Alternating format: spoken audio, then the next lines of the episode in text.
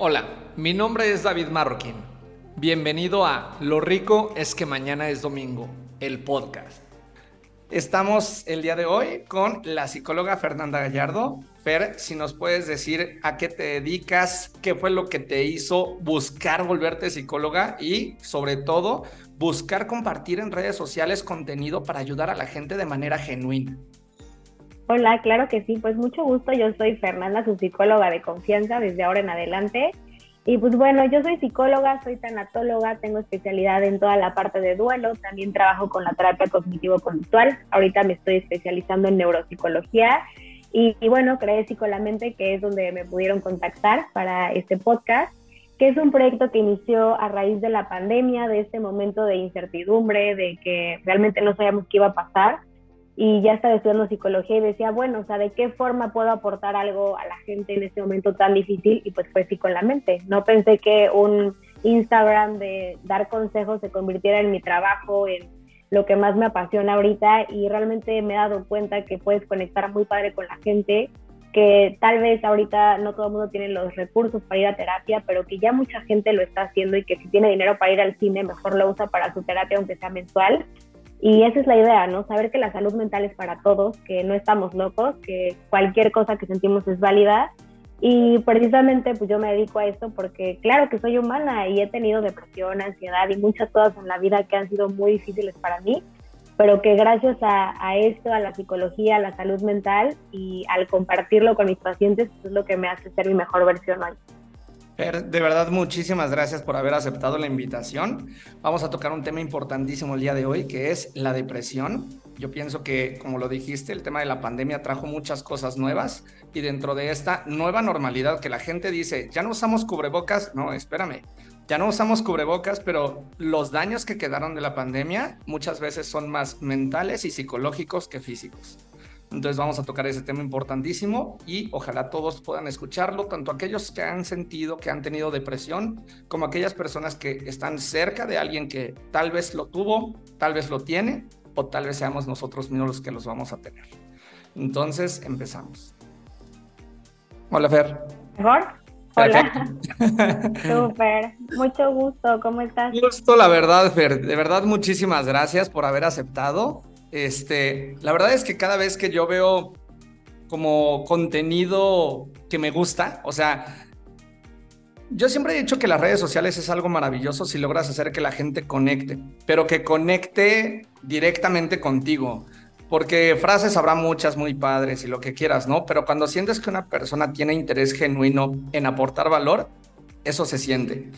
Entonces, desde que te empecé a seguir, yo dije, la verdad, me late, o sea, me late mucho lo que compartes porque se ve que tienes un interés genuino en ayudar a la gente y eso está bien padre. Ay, muchas gracias, muchas gracias, qué lindo. No, la verdad es que sí, o sea, totalmente creo que las redes sociales son una super oportunidad. Digo, habrá gente que lo hace más que nada por hate, otras cosas, pero pues habrá pocos que quieran aprovechar esto que uno aporta y eso es lo, lo padre de todo esto.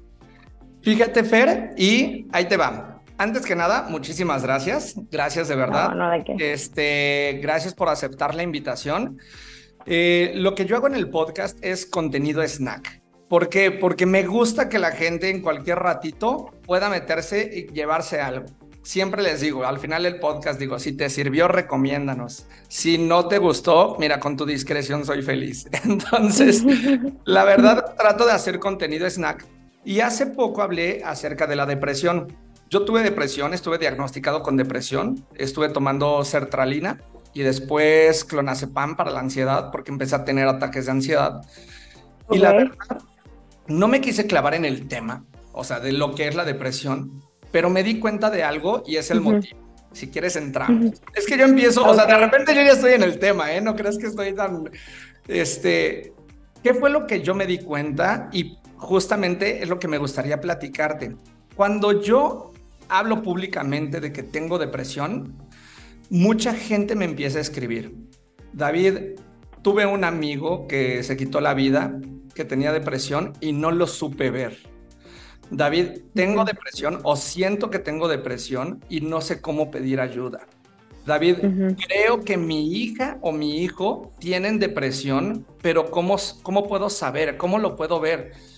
Y yo dije, híjole, yo tengo mi experiencia, pero yo creo que cada quien vivimos una experiencia diferente con la depresión. Yo le llamo el hoyo. O sea, yo sentía como un hoyo y ese hoyo se llenaba como con una pelota gris, como si fuera muy pesada. Entonces yo podía estar en un lugar, yo les decía, es chistoso porque no siempre era tristeza, ¿eh? O sea, simplemente en mi caso era, no tenía ganas de, ni siquiera de levantarme de la silla, pero podía estar rodeado de gente y sonreír, no tenía tema con sonreír. Pero yo por dentro me sentía, o sea, vacío, pesado. Entonces yo decía, sí es cierto. La verdad es que eh, con tanto mi psiquiatra como mi psicólogo me dijeron, David, de, o sea, de la pandemia, no sabes cómo se detonó la depresión. O sea, así es, cielo. O sea, la sertralina quedaba en desabasto, no había. Era como, ¿es en serio que no haya este, antidepresivos? Pues nunca se habían consumido tantos. Entonces, Fer, yo la verdad es que me gustaría hablar un poquito del tema bien abierto, porque yo creo que muchas personas sí quisieran entender un poquito o cómo puedes ver que alguien, no, no que necesitemos ayuda estando en ese caso, pero sí cómo podemos tanto prevenir o cómo podemos ayudar. Porque, híjole, yo creo que sí es una enfermedad muchas veces invisible. Claro, totalmente, totalmente. Pues dicen que más que la pandemia de coronavirus es la pandemia de depresión y de ansiedad. O sea, creo que el hecho de decir hay un virus en el ambiente, como que todavía lo aceptamos más que las enfermedades mentales. O sea, definitivamente la pandemia ayudó a que ya le pongamos atención a esas cosas que no vemos. E incluso me llama mucho la atención esto que tú dices de cómo describes tu depresión, ¿no? Hay un ejercicio que me gusta mucho hacer con mis pacientes, que es a través del mindfulness, en el que pueden dibujar o imaginar cómo es la depresión, cómo es la ansiedad y darle características físicas, porque precisamente como es algo que no vemos, pues cada quien lo interpreta diferente, con un color, con un olor, con una forma, em, con alguna frase, algún recuerdo. Entonces, cada quien va a interpretar de diferente manera la depresión. También, por supuesto, que la van a vivir de manera distinta. Ahora bien, yo creo que algo bien eh, importante que ha pasado es que desafortunadamente como no se le da el peso que se merece, a veces no hay tantos profesionales que sepan diagnosticar correctamente. Entonces, no solamente es la depresión. Eh, una depresión como tal ya diagnosticada es porque sí hay un cambio en nuestro cerebro que no está produciendo ese neurotransmisor que nos hace estar estables anímicamente hablando. Entonces, muchas veces, como en tu caso, pues sí tienes que ir con un psiquiatra porque es así como si fuera lo, lo de la insulina en la diabetes, ¿no? O sea, necesitas un apoyo porque realmente tu cuerpo no está produciendo X cosa que necesitas para estar estable. Ahora, habrá otros casos de depresión que sí, tal cual con la terapia se puede solucionar, pero que vamos, o sea, es algo complejo, es algo que necesita actuarse y que en cada caso va a ser diferente porque también puede ir eh, con otro tipo de trastornos, o sea, la depresión va asociado a muchas otras cosas, ¿no? Como la ansiedad, este, la bipolaridad, eh, también algunas personas que tienen trastorno límite de la personalidad son más vulnerables a tener depresión. Entonces es muy amplio. Incluso yo algo que siempre le digo a la gente es como, a ver, yo sé que la depresión es algo grave y sí te puede llevar a la muerte, pero muchas veces esta gente ya tenía otro trastorno asociado, otra enfermedad, otro caso, y entonces tienen menos recursos y por ende se suicidan que hay cómo ayudarlos, por supuesto, siempre va a haber la manera, pero todavía nos falta mucha información y mucha cultura en la sociedad. Pero, ¿cómo podríamos? A mí me, yo me tardé en darme cuenta que lo que yo tenía era depresión. O sea, me tardé. ¿Cómo cuándo te tardaste? Yo creo que como tres meses. O sea, tres meses de no saber qué tenía, de no, o sea, no, no sabía qué sentía porque sentía como, pues no sé, o sea, a veces sí era tristeza, pero otras veces eran ganas de no hacer nada. O sea, yo decía, estoy cansado, pero no estaba cansado. O sea, justificaba con no dormí bien, este, qué aburrido, o sea, el clima está nublado, está para quedarme en la cama y no hacer nada. Y justificaba con, con problemas, ¿no? Ah, es que tengo ahorita este problema en casa, tengo ahorita este problema en el trabajo. Entonces, como que es preocupación, es estrés, es, o sea, como que justificas pero te hablo de que realmente, o sea, considerar suicidios, considerar que no, tu vida no sirve para nada, claro que son voces que escuchas en tu cabeza. Claro, y es que todo lo que me estás describiendo, te juro, son los síntomas de la depresión. O sea, el hecho de que, vamos a pensar, ¿no? O sea, cuando tú te enfermas de gripa, pues tus defensas bajas. Entonces, literalmente, pues te sientes mal. O sea, no tienes energía, como que te duele la espalda, eh, empiezas a estornudar. O sea, de la misma manera la depresión tiene sus síntomas, ¿no?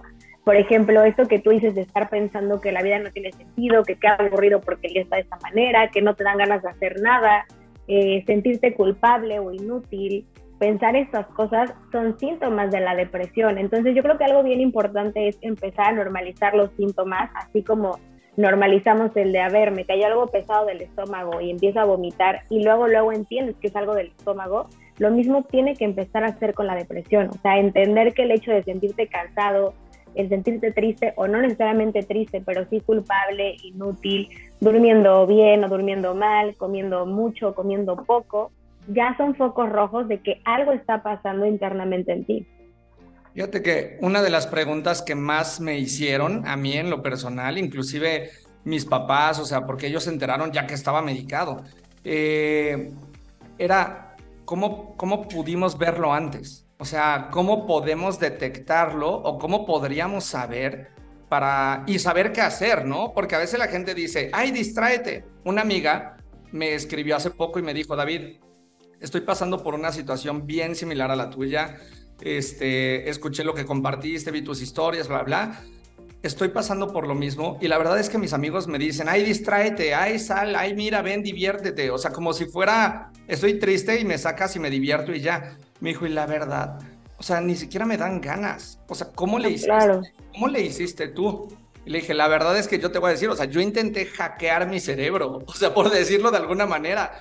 Digo, ya medicado te ayuda más, pero empecé a hackear mi cerebro porque yo le decía cosas buenas a mi cerebro al principio. O sea, yo decía, a ver, sabes que, que, eres más de lo que tu cerebro te está diciendo. A ver, David, sabes que eres fuerte, sabes que tienes otras capacidades y habilidades. O sea, agárrate de lo bueno.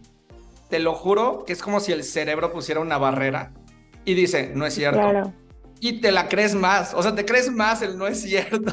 Sí, sí, sí, e-, es algo terrible, o sea, de verdad es algo terrible. Y fíjate que también eh, he tenido depresión antes de ser psicóloga, siendo psicóloga, y digo, bueno, o sea, ya lo experimenté desde un punto de no saber qué es, no entenderlo, y también experimentándolo siendo psicóloga, ¿no? Y hasta te dices como, a ver, o se supone que yo tengo las herramientas de de cómo tratarlo, cómo yo caigo en esto. Y yo creo que lo más importante es la autoconciencia de uno mismo.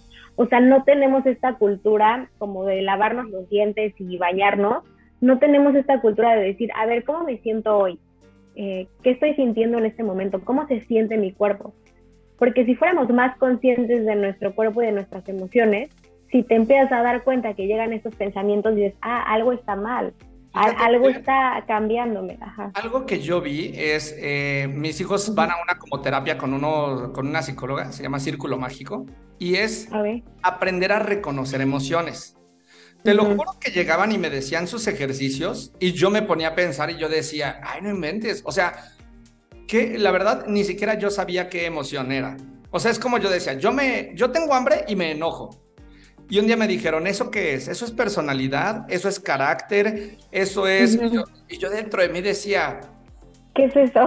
pregunta, o sea, es una emoción, es un sentimiento. Yo decía, qué buena pregunta, porque yo pienso que el principal problema, y ayúdame, es que ni siquiera sabemos identificar muchas veces nuestras emociones. Como adultos, no tenemos idea de nuestras emociones.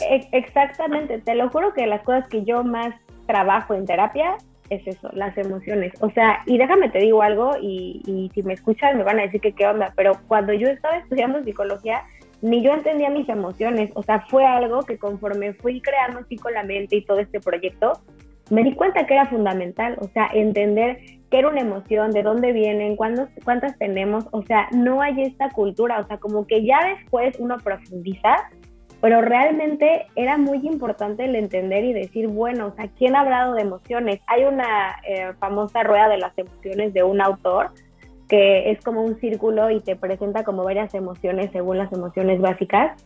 Y literalmente eso es lo que hacemos en sesión, como a ver, aquí está tu rueda y llegan, es que me siento mal. ¿Mal cómo? Mal triste, decepcionado, angustiado, estresado.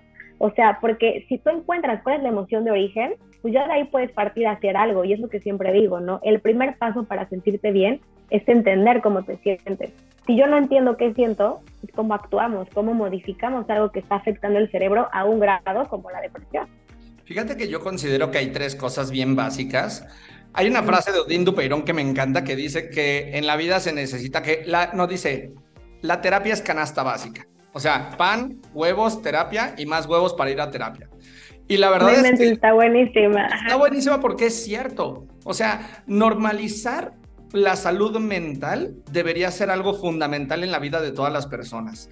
Yo el podcast lo baso en dos cosas, inteligencia emocional e inteligencia financiera. Son los únicos temas de los que hablo, porque la verdad es que siempre he creído que una persona que sabe y que conoce y que puede alimentarse de conocimiento, aprendizaje, emociones, puede tecnificar todo en su vida.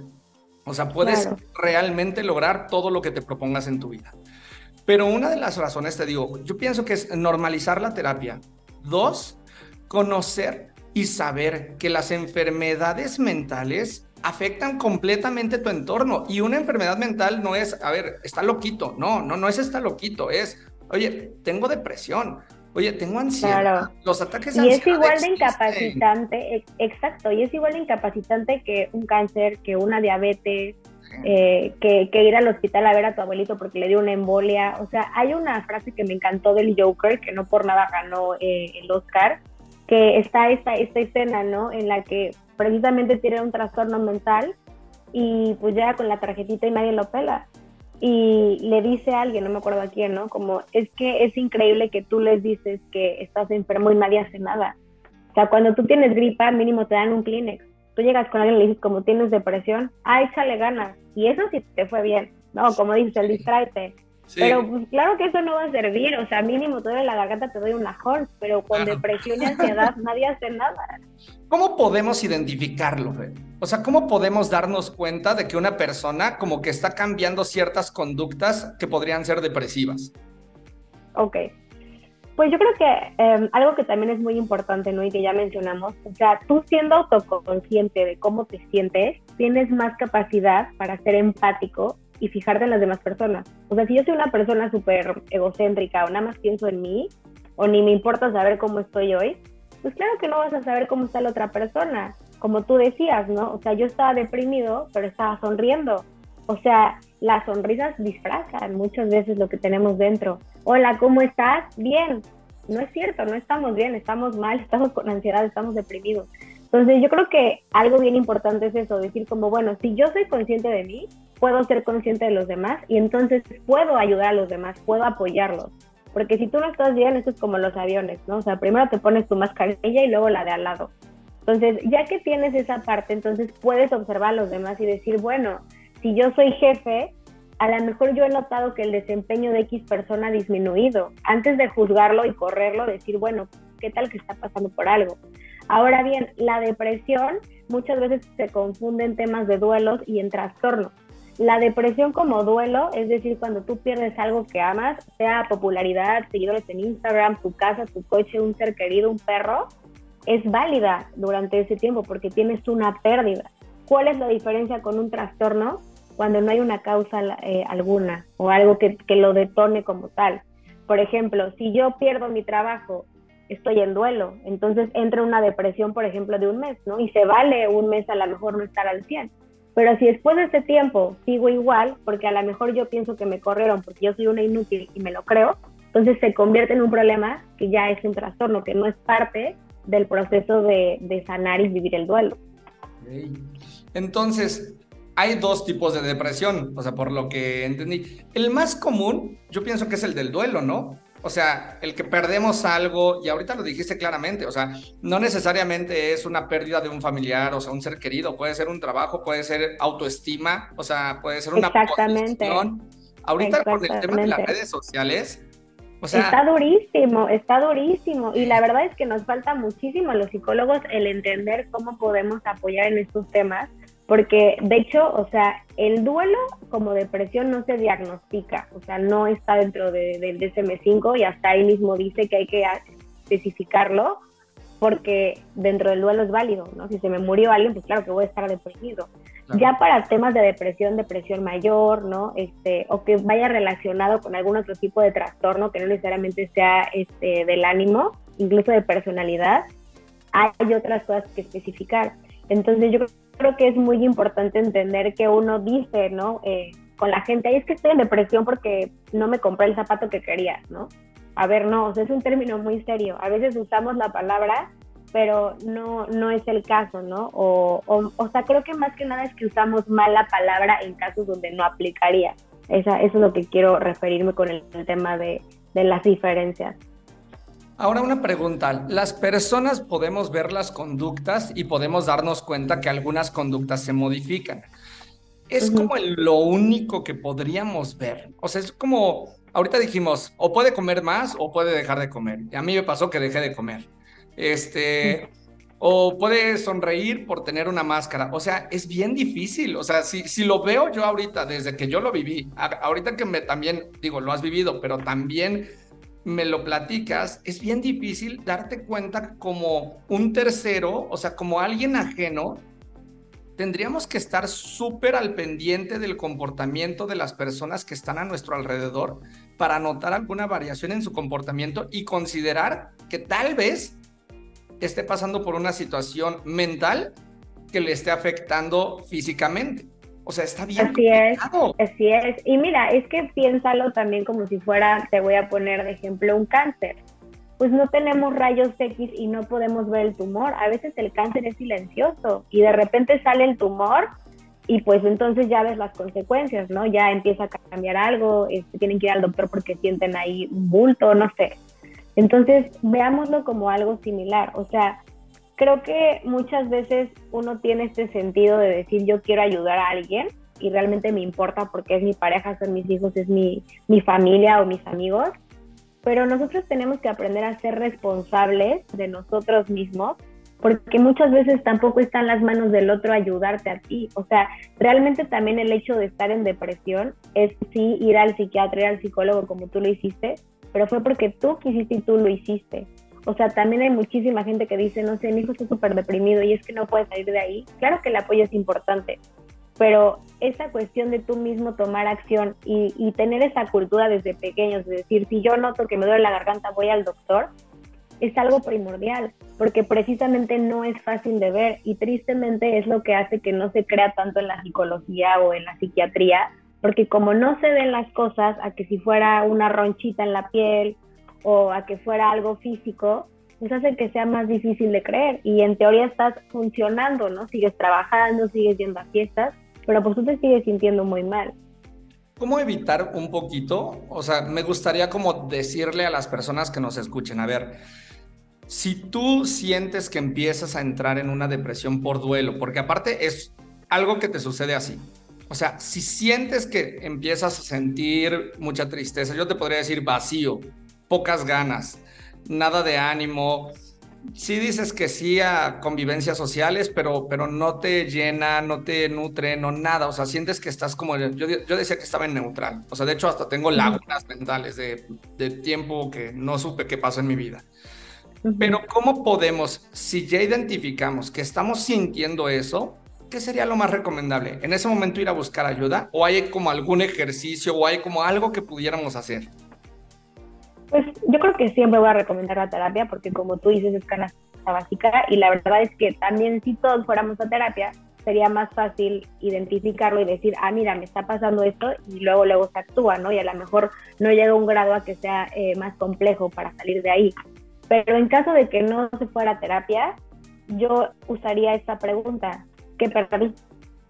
¿Qué, qué perdí qué estoy perdiendo? O sea, porque como tú dices, ¿no? Los seguidores, este, autoestima, un ser querido, me peleé con un amigo, o sea, ¿hay algún detonante que me esté generando esto? Porque si al menos ya entendemos de dónde viene, ya puedes decir, ah, bueno, sí es cierto, estoy en depresión porque se acaba de morir mi perro y pues se vale que, que después de un mes apenas me pegó, ¿no? Estoy en mi proceso de duelo.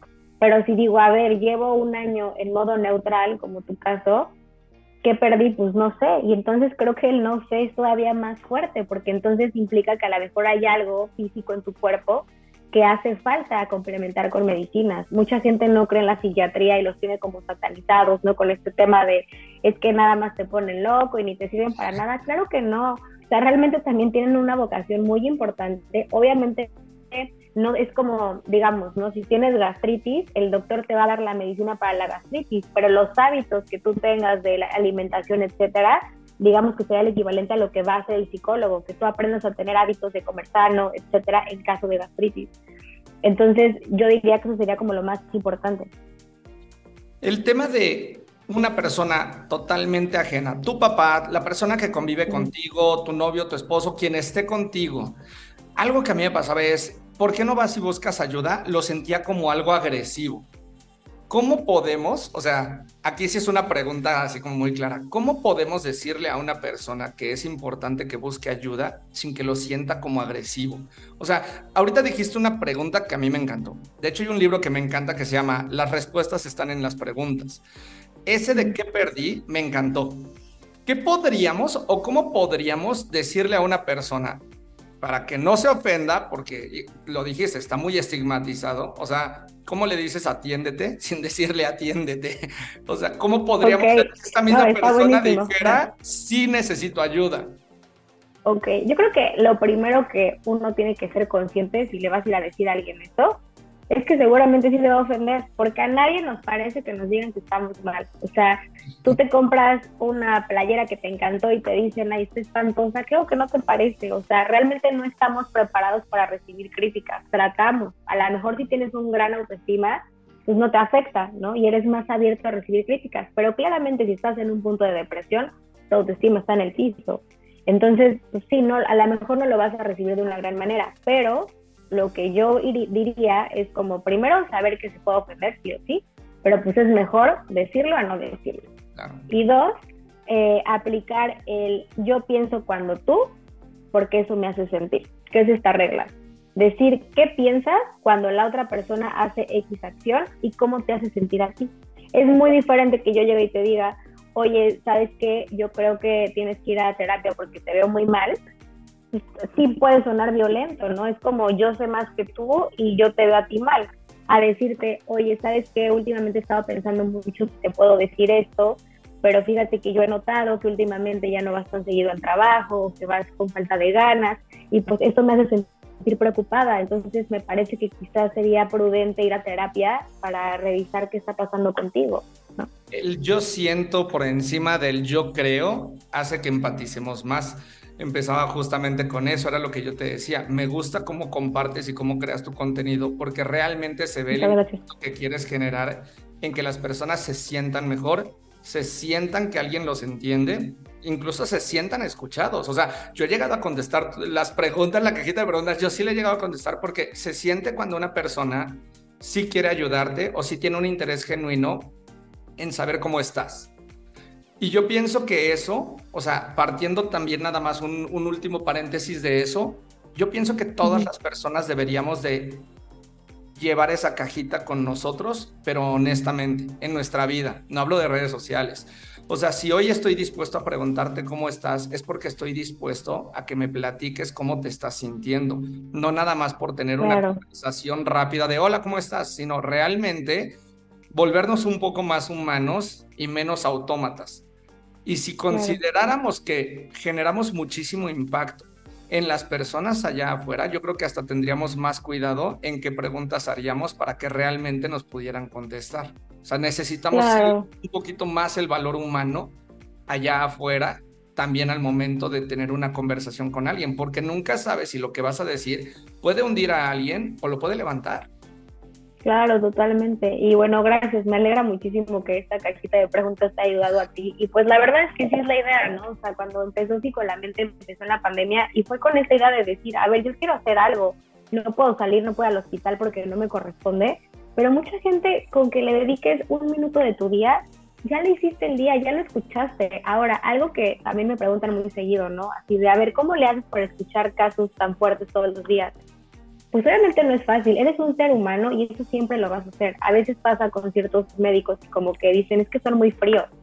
Pues no es que sean fríos, es que como que entran en este modo de ya no querer sentir nada porque viven muchas emociones. Pero yo creo que todos, independientemente de cuál sea tu profesión, pues tienes que tratar de estar bien contigo para poder estar bien para los demás. O sea, si yo estoy muy molesta porque a lo mejor me pasó algo malo en mi casa, pues no estoy de humor para escuchar el problema del otro. Pero si yo trabajo en mí, voy a terapia y trato de estar lo mejor posible conmigo y con la vida, pues claro que tengo el tiempo para interesarme en la vida de los demás. Y entonces yo creo que hasta seríamos una mejor sociedad, ¿no? Ahora, algo que también tocaste que creo que es muy importante es esto de decir, bueno, o sea, a lo mejor yo puedo ir y decirte, ay, me encanta tu playera y te hace el día, o decir, odio tu playera, y a lo mejor si tú tuviste bullying de chiquito te termina afectando más que caímos como en el extremo de, de, por ejemplo, la generación de cristal que está ahorita, ¿no? De que ya no les puedes decir nada porque para todo es un trauma, ¿no? O sea, estamos como en, en ese extremo, o sea, creo que sí hay que pensar lo que decimos, cómo lo decimos, pero también entonces hay que reforzar el autoestima, o sea, ¿cómo va a ser que con cualquier comentario ya nos tiremos al piso y en depresión? O sea, creo que hay que trabajar estos dos lados. Ese tema me gusta para otro podcast, cómo trabajar el autoestima, porque una cosa es autoestima, otra cosa es amor propio, yo, yo así lo he entendido y la verdad es que sí necesitamos trabajar en ello para poder salir todos los días a la, a la calle, al menos con tu chamarra de autoestima bien puesta. Ándale, me encantó eso. Sí, totalmente, porque, o sea, dices, ok, a lo mejor ahí me dicen, ¿sabes qué, Fer? Me choca tu página, pues dime, ¿cómo va a ser que por un comentario, por ejemplo, ahorita el tema del hate, ¿no? En redes sociales, ya no lo vuelvo a hacer, ¿no? Porque recibí un mal comentario. No, o sea, obviamente habrá gente, figuras públicas que reciban muchísimo hate y pues bueno, obviamente no es fácil, ¿no? Pero no por una cosa que te caiga mal, ya vas a dejar de hacer cosas. Y entonces creo que también ese es un pilar en la depresión. Evitar la depresión, ¿cómo se puede hacer? Trabajando en la autoestima. Sí, claro. Yo digo que no tengo haters, yo digo que tengo fans confundidos. Ah, está buenísimo. La voy a aplicar también. Sí, sí. Oye, Fer, mira, todo esto es siempre contenido snack. Procuro hacerlo rápido. Me encantaría, si no tienes inconveniente, que pudiera invitarte en otra fecha. Hay dos temas que que me encantó. Uno de ellos es el autoestima, porque sí, sí siento. Y el otro es un tema que me gustaría que entendiéramos, que es normalicemos la terapia. O sea, por favor, veámoslo como algo normal. Tal vez no, no te avientes todas las semanas, pero al menos una vez al mes vete a checar. O sea, si lo hicimos con el COVID, hagámoslo ahora con nuestro cerebro. O sea, ya, ya, ya entendimos que hay cosas que no vemos y que allí están. Entonces, eh, me gustaría en su momento, la verdad, si, si me lo permites, yo aquí comprometiéndote. No, yo feliz. para que, para que me escriban así de sí. No, de verdad, de verdad que con todo el gusto del mundo, este, de verdad que si algo puedo aportar y que una persona lo escuche y vaya a terapia, ya estamos del otro lado. Pero oye, me encantó, muchísimas gracias y qué gusto conocerte, de verdad. El gusto es mío, pero muchas gracias. La verdad es que yo siempre le digo a Fer, que es el que te contactó, le digo, la verdad es que a mí hay algo que me gusta y yo soy de, tengo que decirle, o sea, no me importa que me baten, la verdad es que a mí lo que me interesa es poder crear contenido que realmente aporte algo. O sea, no estoy buscando nada más que llegar al mayor número de personas para que realmente podamos normalizar que la inteligencia emocional es algo en lo que debemos de trabajar todos los días.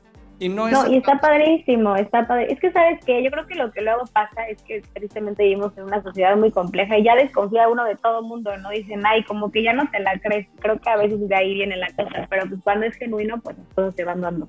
Sí, exactamente.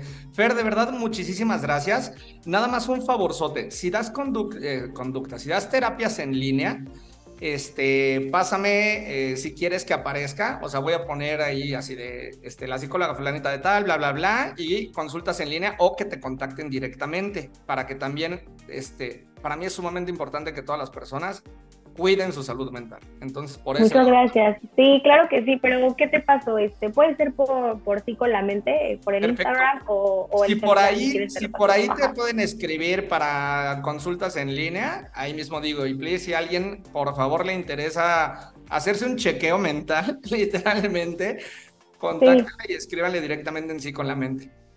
Sí, perfecto, así le hacemos. Perfecto. Fer, de verdad de todo corazón, muchísimas gracias. Es padrísimo hablar contigo. Ya se siente igual que cuando contestas en, Instagram y eso está muy padre, porque has logrado humanizar tu red y eso está muy, muy, muy padre, de verdad. Ay, qué lindo. Muchas gracias, de verdad. Encantada y lo que necesites de podcast, lo que sea, nos ponemos de acuerdo y lo armamos. vas a ver que nos vamos a aventar un segundo hablando de autoestima. Sí, claro que sí. Perfecto. Muchísimas gracias, Fer. Que tengas muy bonito día y muchísimas gracias por tu tiempo.